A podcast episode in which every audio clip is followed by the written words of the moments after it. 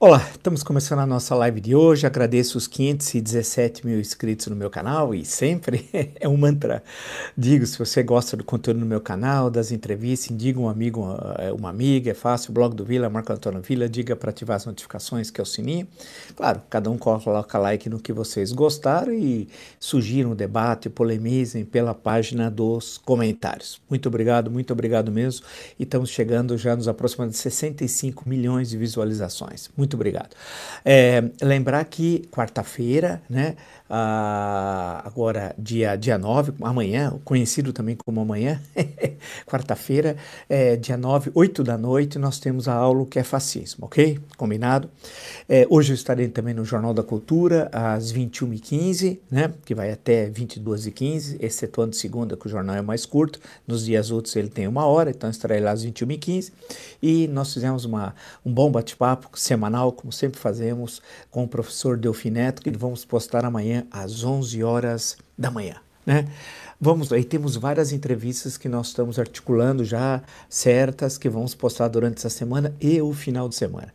Bem, uh, tem, eu teria de é, fazer um agradecimento, viu, sobre a questão do assédio judicial, dos 22 é, processos dos extremistas bolsonaristas, que estão à direita de Gengis Khan, gente ultra-reacionária, gente da barbárie, né? É, agradecer a tantos advogados, primeiro as pessoas que se solidarizaram, segundo agradecer a muitos, muitos, muitos advogados que quiseram, é, que propuseram colocar seus serviços aqui gratuitamente, obrigado, eu tenho lá o escritório do doutor uh, Alexandre Fidalgo, Fidalgo Advogados, agradeço, portanto, tudo uh, o apoio de vocês, né? o colega também Neumann, José Neumann, né, que é, na sua live lá de onde o seu comentário também fez uma série de menções, é o absurdo desses processos. Obrigado, né? E lembro que eu também escrevi em forma de texto, inclusive articulando outras ideias sobre essa questão, vocês encontram no Brasil Journal, né? É só colocar Brasil Journal Marco Antônio Vila no Google, lá sai o meu, o meu artigo. Bem, ah, agora, ah, lendo aqui todo o noticiário, nesse, nesse momento absurdo que nós vivemos, né? imagina essa questão da vacina. Eu tinha cantado a bola, fui o primeiro lá atrás que os bolsonaristas e o Mandrião é, estando à frente, iam desqualificar a vacina. Inclusive, fiquei muito preocupado com a notícia que eu li. Os indicadores da vacinação infantil nunca nessa década foi o, foi o ano mais baixo dessa década, foi justamente 2020. Perdão, perdão. Nesse ano das duas décadas, nesse século, portanto, nesse século, nesses 20 anos, o pior resultado foi em 2020. Isso é muito preocupante. Isso mostra que nós não temos Ministério da Saúde. Há quatro meses estamos sem ministro da Saúde. Temos o Mandrião, o obtuso, pior do que Mandrião, um obtuso na presidência que está cometendo mais este crime na sua lista de crimes contra a nacionalidade brasileira. É terrível. Quer dizer, não há campanha nenhuma. Vocês viram alguma campanha do Ministério da Saúde falou sobre a vacinação infantil? Não há nada. É incrível a irresponsabilidade desse obtuso, que não vou nem colocar outras denominações sobre ele, mas que vocês certamente têm. Pode ir colocando aí na página dos comentários. Bem, é, ele disse, estou citando como fonte o Estadão, o presidente Jair Bolsonaro voltou a afirmar nessa terça, 8, que não pode obrigar as pessoas a se vacinarem contra a Covid-19 quando a vacina estiver, estiver disponível. É aquilo que nós tínhamos falado. Ele nem sabe que o ECA, né, o Estatuto da Criança e do Adolescente, que é de 1990, determina ser obrigatória a vacinação das crianças nos casos recomendados pelas autoridades sanitárias. E ele também eh, assinou uma lei, né? É, também sobre isso. Ele nem sabe o que ele assina. É um homem preguiçoso, pouco disposto ao trabalho, reacionário, mal, né? É um horror, né? É a pior coisa da história do Brasil, desde o Pedro Alves Cabral, esse cidadão. E o país assistindo à destruição da nossa pátria passivamente. Parabéns. Brasileiros e brasileiras de 2020 serão cobrados pelas gerações futuras. Mas vamos lá, voltamos ao Estadão. Aí o Mandreão falando. Mesmo tendo comprovação científica lá fora, a vacina tem umas etapas a serem cumpridas aqui. Isso até qualquer um sabe. Continua o Mandreão. A gente não pode injetar qualquer coisa nas pessoas e muito menos obrigar. É criminoso. Isso não é crime. Isso não é crime, então está no Código Penal. Isso aqui é crime. Ele, quem vai injetar qualquer coisa, olha a expressão que ele usa de marginal. né? Olha o que ele fala: a gente não pode injetar qualquer coisa nas pessoas, vacina não é qualquer coisa. Primeira coisa, primeiro ponto, não é qualquer coisa. Segundo, ele diz assim, ah, e muito menos obrigar. Sim, obriga sim, tem lei. Tem lei que o senhor assinou, Mandreão. Eu falei outro dia, ninguém vai ser obrigado e todo mundo caiu na minha cabeça. ele participou de uma de um encontro, sabe quem estava mediando o encontro? O Trevas. Sim, Osmar Trevas. Mediando esse encontro com aqueles que dizem que a cloroquina é uma maravilha e todo mundo sabe que não é. Ele tem tempo para isso, o Mandreão. Junto com Osmar Trevas, aquele que disse que ia morrer duas mil pessoas. Já morreu 127 mil. Segundo, é aquele que diz que o ápice da pandemia seria no dia 8 de abril. Nunca me esqueço, dia da fundação de Santo André. Por isso que eu não me esqueço disso. Inacreditável, inacreditável, inacreditável. Esse é o cidadão é, que está à frente do Brasil. É, e cometendo sucessivos crimes contra a nacionalidade. Bem, tem mais a coisa aqui, a disparada do preço do arroz, por exemplo, né? É, aguarde, a, a, o auxílio vai ser de 600 para 300, 300, 300 no quadrimestre, né? De setembro a dezembro. Aguarde o efeito Marcela, que eu criei aqui, aquela do Brás Cubas, Memórias Postas do Brás Cubas, Machado de Assis. Lembra que em certo momento o Brás Cubas disse Marcela amou-me por 15 meses e 11 contos de réis. Né?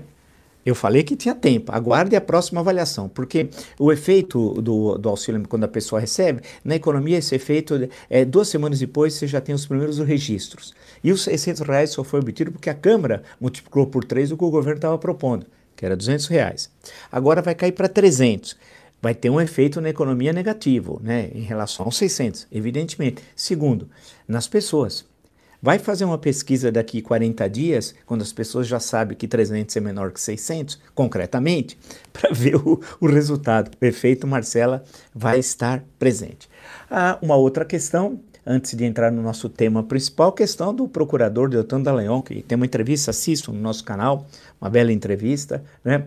Deltan foi punido por falar de política. Ele fez uma crítica a Renan Calheiros no dia da eleição do Senado, ano passado, em fevereiro, né?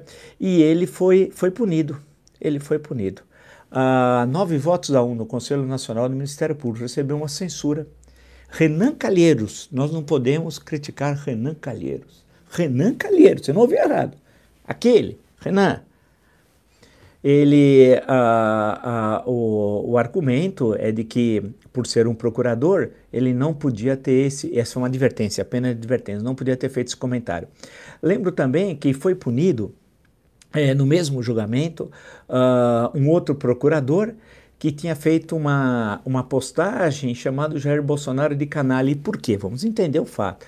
Foi quando o Jair Bolsonaro insinuou, sem nenhuma prova, portanto, mais um crime cometido pelo Andrião, que o pai do presidente da OAB, da Ordem dos Advogados do Brasil, Felipe Santa Cruz, que foi assassinado pela ditadura militar, teria sido morto por militantes de esquerda. Isso é uma mentira, é um crime.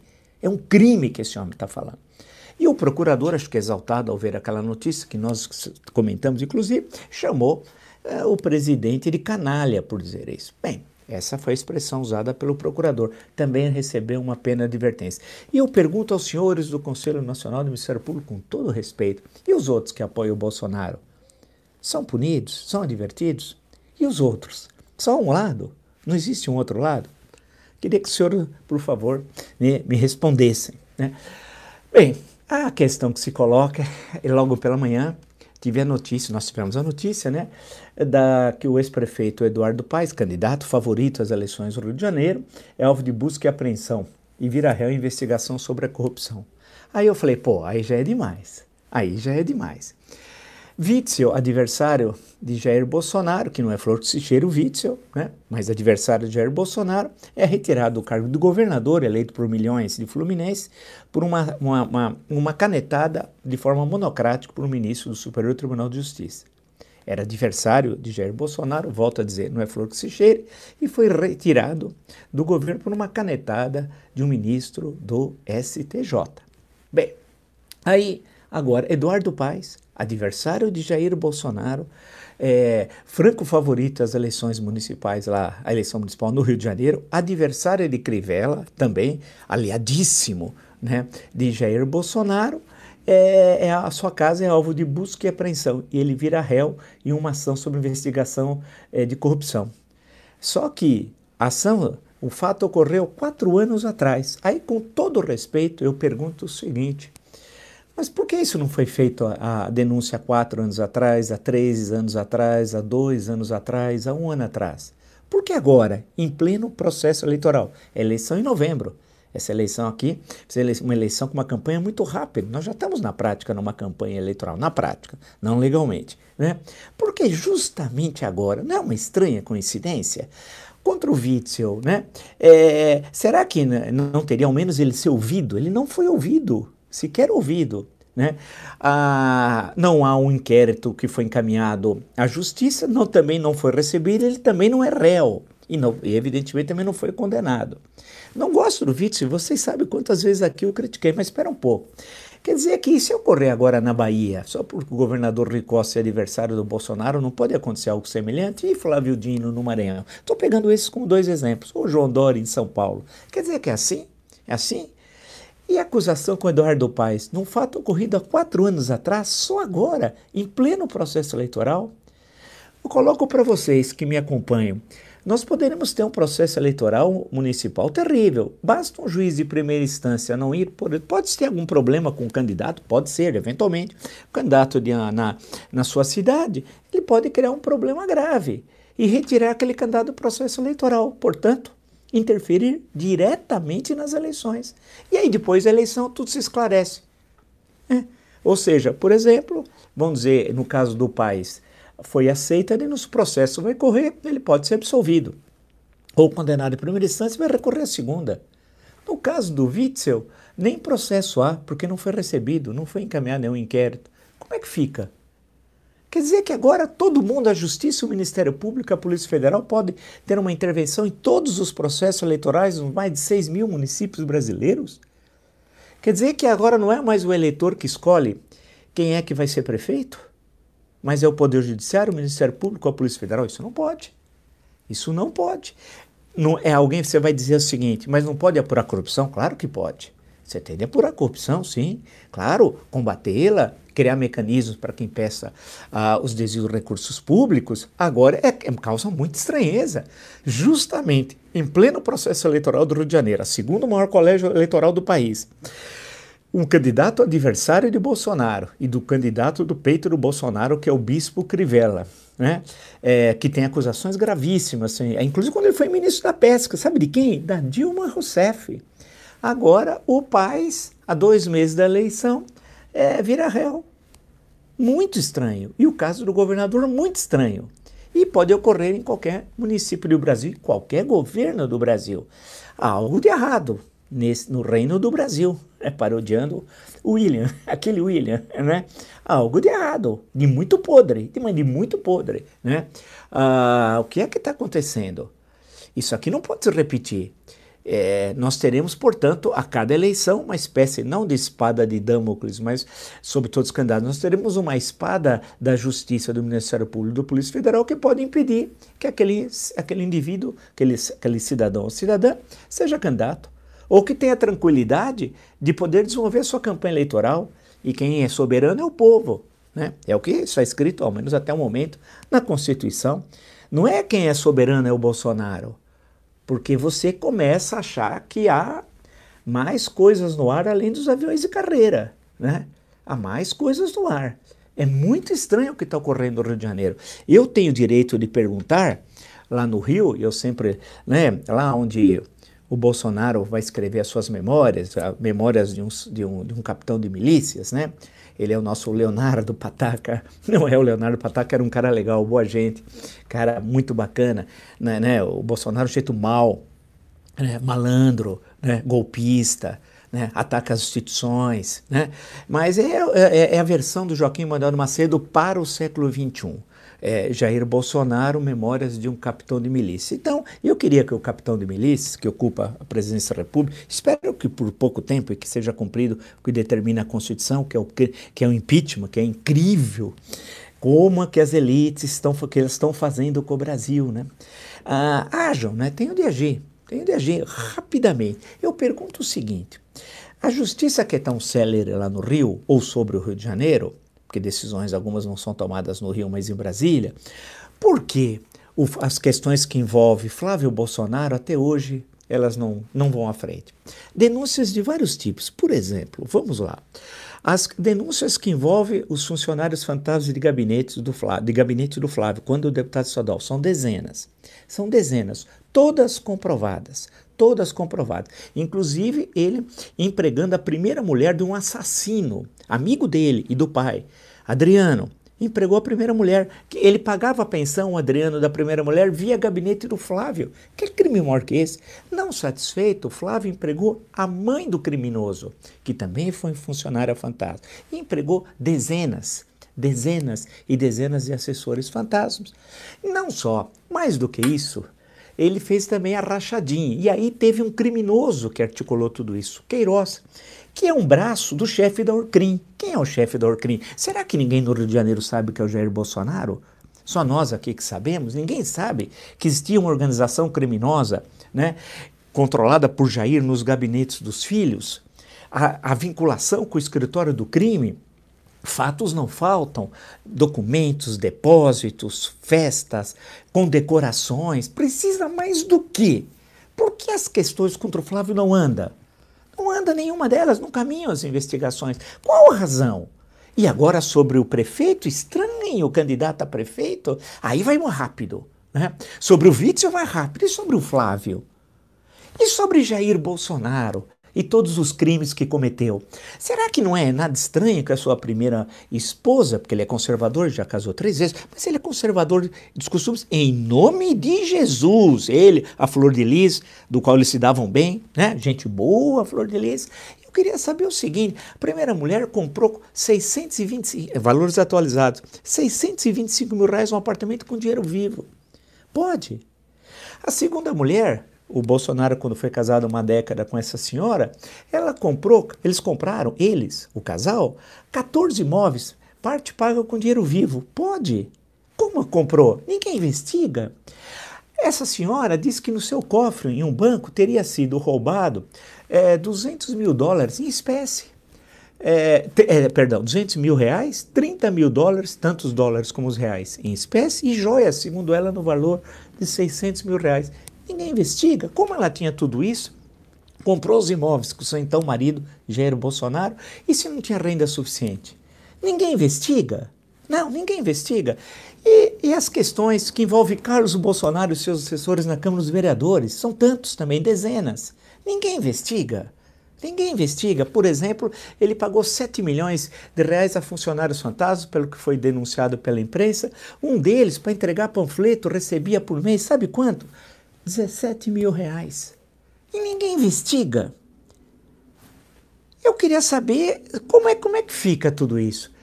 Por que no Rio as coisas não andam quando não querem andar? E a questão de Marielle Franco, até hoje.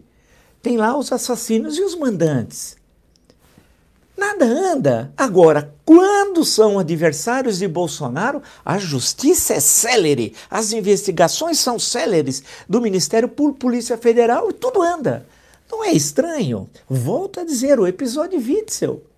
Não tenho nenhuma simpatia, acho ele horroroso. Aquele negócio de dar o um tiro na cabecinha, sair descer do helicóptero na ponta do Niterói, dando pulo como se fosse o Pelé fazendo o milésimo gol. O Pelé não fez isso porque ele correu para pegar a bola que estava dentro do gol, Maracanã 69, Santos e Vasco. Né? Só para lembrar. Mas, é, mas ele era o que era o Pelé, né? que, que, dava o seu murro no ar, que é a sua marca, uma das suas marcas registradas, né? do grande Edson Arantes do Nascimento, era isso? Ele lembra, e um sujeito era um sujeito que tinha deficiência mental, tinha lá um problema, lá, era um coitado, um pobre coitado. E eu não tenho nada contra o, de favorável ao Witz, mas espera um pouco, é uma questão de princípio legal constitucional. Né? Porque hoje é contra o Witz, amanhã é contra quem? Amanhã é contra quem?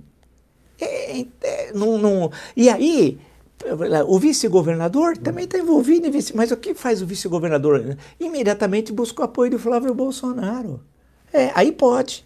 Aí ele pode ficar. Né?